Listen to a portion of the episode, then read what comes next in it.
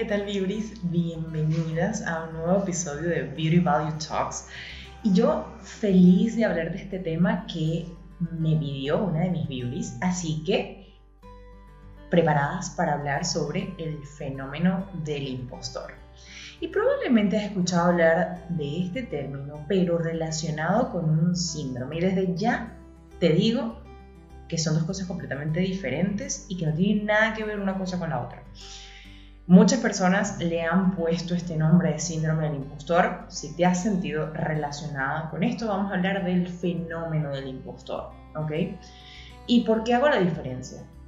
Porque cuando hablamos de síndrome en medicina, en psicología, en el ámbito de la salud eh, en general, nos referimos a un cuadro clínico que presenta un conjunto de síntomas que afectan nuestra salud. Pero cuando hablamos de un fenómeno estamos hablando de un conjunto de características que podemos percibir a través de nuestros sentidos y eso le resta ese peso que le han puesto al nombre del síndrome del impostor. Así que hoy vamos a estar hablando del fenómeno del impostor. Y para esto nos vamos a referir a esa experiencia de sentirte como que estás engañando a las personas que te rodean, donde tú sientes que quizás lo que tú haces no es tan valioso, eh, no es tan real y que los demás van a percibir, si te descubren, que tú no eres tan inteligente como parece. ¿A qué me refiero con esto? A que te sientes como una farsante intelectual. Y este fenómeno ha sido investigado ampliamente y yo voy a referir a los resultados de la investigación que se realizó en la Universidad del Estado de Georgia, que creo que ha sido eh, de las más valiosas al respecto, y fue realizada por dos mujeres hace muchísimos años, pero nos sentó el precedente de cómo eh, mujeres de alto rendimiento este fenómeno fue encontrado. Y no solamente esto, sino que se vio la dinámica, cómo, cómo surgió y al mismo tiempo cuál es la intervención terapéutica perfecta o digamos más apropiada para este tipo de pacientes. Y en primer lugar vamos a empezar a entender de dónde viene este fenómeno del impostor, ¿no? Y partimos del hecho de que hay, en primer lugar, ciertas dinámicas familiares a temprana edad que yo te voy a describir a continuación y además estereotipos de género eh, en nuestra sociedad que están muy relacionadas con lo que la, gente espera de nosotras como mujeres. Entonces, en este fenómeno del impostor, lo primero que vemos es que a pesar de logros académicos y de ciertas metas profesionales alcanzadas, por más altas que sean, para ti no parece tener ningún efecto en nada de lo que has hecho. En este estudio hubo estudiantes eh, calificadas eh, académicamente con, con excelencia, por así decirlo, Hubo mujeres con PhD en varias especialidades, profesionales respetadas en su área, más de 150 mujeres consideradas, consideradas altamente exitosas. Y este estudio de 5 años arrojó los datos que yo te voy a dar a continuación. Lo que nos quiere decir que es un fenómeno ampliamente reconocido, sobre todo en nosotras las mujeres, y que se da en muchísima menor frecuencia en hombres eh, y que en ellos se vive con menor intensidad. O sea que nos referimos a un fenómeno eh, mayormente femenino. Y en ese sentido, lo que suele pasar es que persistes de creer que no eres tan brillante que quizás has engañado a alguien. Entonces, eh, como resultado, voy a, voy a mencionarte algunas de las características, ¿no? Y es que te consideras una impostora sientes que no eres tan inteligente y esta creencia está fuertemente arraigada a ti. Estás convencida de que has engañado a las personas que te rodean y que creen que tú eres inteligente eh, al respecto. Entonces, por ejemplo, tu admisión en la universidad tú consideras que fue un error. No es que a mí me escogieron porque se equivocaron en los, en los estándares. O como alguien me dijo una vez en mi universidad, no, es que a las personas del interior las escogen por encima de las personas de la capital. Y yo, ah, sí, qué bueno. Em, las altas calificaciones, por ejemplo, las atribuyes a la suerte. Es que tuve suerte en tal examen, o es que mm, ese día algo pasó. Y, e incluso se llega a, juzgar incorrectamente a los profesores. O sea, a pensar que los profesores tienen un juicio incorrecto, no, que ese profesor se equivocó, eh, no tenía tan altas expectativas. Entonces, fíjate cómo de alguna forma tus logros van siendo atribuidos al exterior. Entonces, hay una sensación de sobreevaluación, como si los demás tienen una percepción de que tú eres inteligente, pero tú no lo eres. ¿Sí? Te dicen, wow, qué buena calificación sacaste. No, no, no, no esta persona cree que yo de verdad soy inteligente, pero no lo soy. Esta persona está equivocadísima, ¿no? Y esto se ata a la, creencia de que eventualmente vas a ser descubierta, de que alguien va a saber que tú no eres tan inteligente, que tú no eres tan exitosa, que tú no mereces estar donde estás. Y fíjate que esta inteligencia además viene muy asociada no solamente a lo académico, sino también al trabajo. Y eh, es importante saber que aun cuando eh, el fenómeno del impostor no cae en ninguna categoría de diagnóstico a nivel psiquiátrico o a nivel psicológico, incluye algunos síntomas como la ansiedad generalizada, la falta de autoconfianza, la depresión y la frustración por no alcanzar los propios estándares de éxito, porque fíjate, el no considerar que eres inteligente habla de que además tienes unos altos niveles o estándares eh, por los cuales te riges para creer que eres inteligente. En estudios que se han hecho también em, relacionados con esto, mm, y cuando nos comparamos con hombres, con hombres, nos damos cuenta que las mujeres suelen atribuir su éxito a causas temporales como, bueno, es que tuve suerte o es que me esforcé mucho. Y por el contrario, los hombres atribuyen su éxito, suelen atribuirlo a factores estables internos como sus habilidades. Es que yo tengo la habilidad para hacerlo. Pero cuando las mujeres fracasan, es la habilidad la responsable, o es que yo no soy tan inteligente, o es que ahí, ahí ya no es la suerte o el esfuerzo, sino es esa, esa característica tuya. Y cuando los hombres fracasan o se equivocan, se lo atribuyen por el contrario a la suerte y a la dificultad de la tarea. Entonces, creo que es importante tomar en cuenta esto para, para saber ¿no? un poco cómo las mujeres solemos ubicarnos en el plano intelectual a diferencia de los hombres.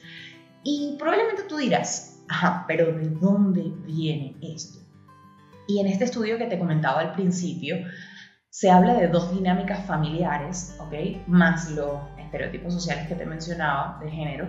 Y es que eh, voy a mencionártelo en dos grupos, ¿no? el primer grupo eh, en el primer grupo la dinámica familiar es que, por ejemplo, tú cuando niño tenías un hermano o un pariente cercano que fue designado el miembro inteligente de la familia, por así decirlo.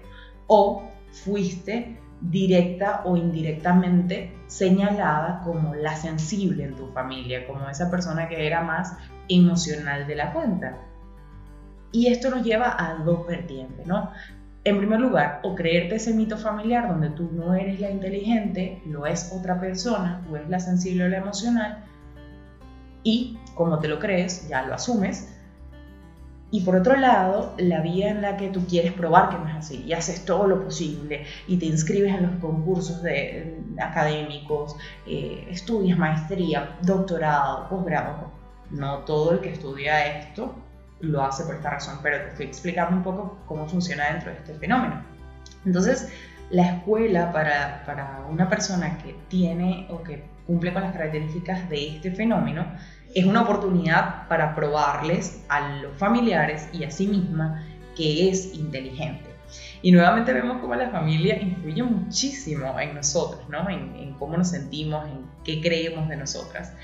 Y así el ver que la familia se muestra sin ningún tipo de impresión y que siguen atribuyendo la mayor inteligencia a ese hermano inteligente o a ese miembro familiar inteligente, tu prima, etcétera, la persona que sea, pues hace que tú te sientas impostora y que sigas buscando medios para obtener una validación. Entonces, eh, esto te hace creer que tu familia está en lo correcto y que ellos dudan de tu intelecto. Entonces tú empiezas a cuestionarte si has ganado calificaciones por bajas expectativas de los profesores, por habilidades sociales y, oigan bien, por los encantos femeninos. ¿Cuántas veces no hemos escuchado a mujeres decir que creen que lo que obtuvieron fue consecuencia de que su feminidad, su encanto, hizo que lo lograra? Y me parece sumamente delicado porque además esto favorece este fenómeno del impostor. Entonces, mm, fíjate que ni siquiera cuando la familia lo empieza a probar, ¿no? Que fue donde empezó, donde digamos que hubo la causa, que se empezó a desarrollar, ni porque la familia valide posteriormente tu intelecto, eh, te lo terminas creyendo. Vamos con la segunda dinámica familiar eh, en, dentro del grupo este que obtuvo la investigación y es que, por ejemplo, una de las causas es que para el ojo familiar, es decir, para las personas de tu familia, tú eres perfecta en todos los sentidos, ¿no? Esta niña que fue criada creyendo que era superior en intelecto, en personalidad, en apariencia, en talentos a todos los demás miembros del grupo familiar. Todos tenemos una prima así o un primo así. Y esa persona empieza a experimentar dificultad para alcanzar ciertas metas, porque se siente obligada a llenar las expectativas de la familia. Y, digamos que está esta, creencia de que como tú eres perfecta, lo tienes que hacer, lo tienes que lograr, tienes que ser exitosa. Entonces, dado que eres alabada o has sido alabada de una manera tan indiscriminada por todo, comienzas a desconfiar de la percepción que tus padres tienen de ti y empiezas a desconfiar tú de ti. Y es lo que en inglés um, se llama como perfection with ease, que es como perfección con facilidad, ¿no? Como que todo te sale bien sin hacer el mínimo, mínimo esfuerzo. Y esto trae como consecuencia que entonces eh, tú no quieras estudiar tanto porque se supone que la perfección sale con facilidad y es este típico estudiante o esta típica estudiante, mejor dicho, ¿no? Que trata de no estudiar o estudiar lo mínimo para ver si logra ser inteligente, porque su mamá o su papá le dijeron, por ejemplo, que ser inteligente implicaba no estudiar tanto. Todas hemos escuchado esa creencia de que el inteligente no estudia tanto, ¿no? Entonces, eh, esta persona trata de no estudiar tanto para ver si lo logra y obviamente se encuentra con que, eh, bueno, puede pasar que sí, que lo logre, pero puede pasar que no y se sigue reforzando este fenómeno. Entonces, hay cuatro tipos diferentes de conducta dentro del fenómeno del impostor que es súper importante que lo sepas eh, y lo tengamos claro antes de cerrar. Y es que, en primer lugar, la persona que vive con este fenómeno, que ha vivido con este fenómeno durante un tiempo, lo ha desarrollado, em, trata de hacer todo con mucho esfuerzo mucho estudio, mucho trabajo, se queda hasta altas horas, ¿no? Y es lo que escuchamos por ahí, como que workaholic, hustler. A todo el mundo le encantan esas palabras y están súper de moda, pero hay que tener mucho cuidado, ¿no? Porque pueden rayar en eh, estar tratando de encontrarse con este fenómeno, ¿no? O sea, digamos, puede ser este fenómeno el que te lleve a trabajar demasiado para decir que tú trabajas demasiado y que eso es lo que trae el éxito, ¿no? Cuando en realidad, eh, digamos que se está tratando de llenar una suerte de vacío, una suerte de falta, porque te voy a decir aquí entre nosotras dos que, bueno, tú puedes estudiar las horas que sean eh, y va a depender de muchos factores el resultado, no solamente de lo que otros piensen de ti o de, tu nivel intelectual. Y eh, trabajar en exceso solamente deja cansancio, así que a trabajar las horas que sean necesarias. Pero bueno, dentro de esta diligencia y trabajo fuerte, ¿no? que es uno de los tipos diferentes, de los tipos de conducta que se encuentran en el fenómeno del impostor, la persona trabaja muchísimo, estudia muchísimo y se establece como una suerte de ritual mágico donde yo trabajo muchísimo para no, que no descubran que yo soy una farsante, o sea, que yo no soy tan inteligente. Entonces, demuestro que trabajo muchísimo, trabajo muchísimo, me quedo tantas horas e incluso he escuchado a pacientes, no, es que yo trabajo tantas horas porque si no, no tengo éxito. Entonces, fíjate cómo se establece como una suerte de incluso, eh, como un efecto mágico, ¿no? Creer que tantas horas te aseguran el éxito. ¿Sí? Entonces, como segunda característica o tipo de conducta dentro del fenómeno del impostor está el sentido de falsedad o la sensación de falsedad. Entonces, Tú escoges decir lo que otros quieren oír para que el otro piense que tú eres inteligente y luego te cuestiones a ti. Bueno, si hubiese dicho lo que yo realmente creo, bueno, entonces no me hubiesen escogido en tal trabajo, ¿no? O si hubiese dado tal opinión, lo que yo realmente pienso, no hubiese eh, aplicado para esa beca. Y fíjate, ¿no? Cómo de alguna forma yo le resto valor a aquello que yo hago o digo y prefiero vamos a decir que hacer que el otro escuche lo que quiere escuchar. Y muchas personas, por ejemplo, un ejemplo así bien sencillo, ¿no? Es estas personas que tratan de entender cómo es su figura de autoridad, por ejemplo, su, jefe. Bueno, veo que mi jefe piensa, se, se, basa en esta filosofía, entonces yo hablo de esta filosofía, trabajo con esta filosofía, em, o eh, mi profesora, mi tutora de tesis, ella piensa tales cosas, entonces yo voy y busco trabajos de investigación que hablen de esto y yo hablo de esto, pero no es lo que necesariamente creo. ¿ok? Eh, otro tipo de conducta y que es muy delicado es el de usar el encanto para la aprobación de una figura de autoridad. Y acá, ¿por qué, porque es delicado? Porque llegamos a usar la simpatía, el encanto, las miradas, el humor, la atención, la atención e incluso la sexualidad. Y lamentablemente este es delicado porque podemos quedar enganchados hasta en una relación amorosa con alguien a quien tú le quieres demostrar que eres inteligente para que esa persona te lo diga y luego no, no poder salir de allí, ¿no? Pero además porque esto no funciona para cambiar la sensación que tienes de que eres una impostora. Y no funciona porque una vez que la persona con la que tú has estado, ¿no? este mentor, figura de autoridad eh, o persona superior, ¿no? Que tú consideras superior, cuando esa persona te reconozca como inteligente, lo más probable es que no le vas a creer, porque no usaste los atributos intelectuales, sino que usaste tu simpatía, tu encanto, tu sexualidad, lo que sea que hayas usado. Y esto lo que hará es que busques a otro mentor.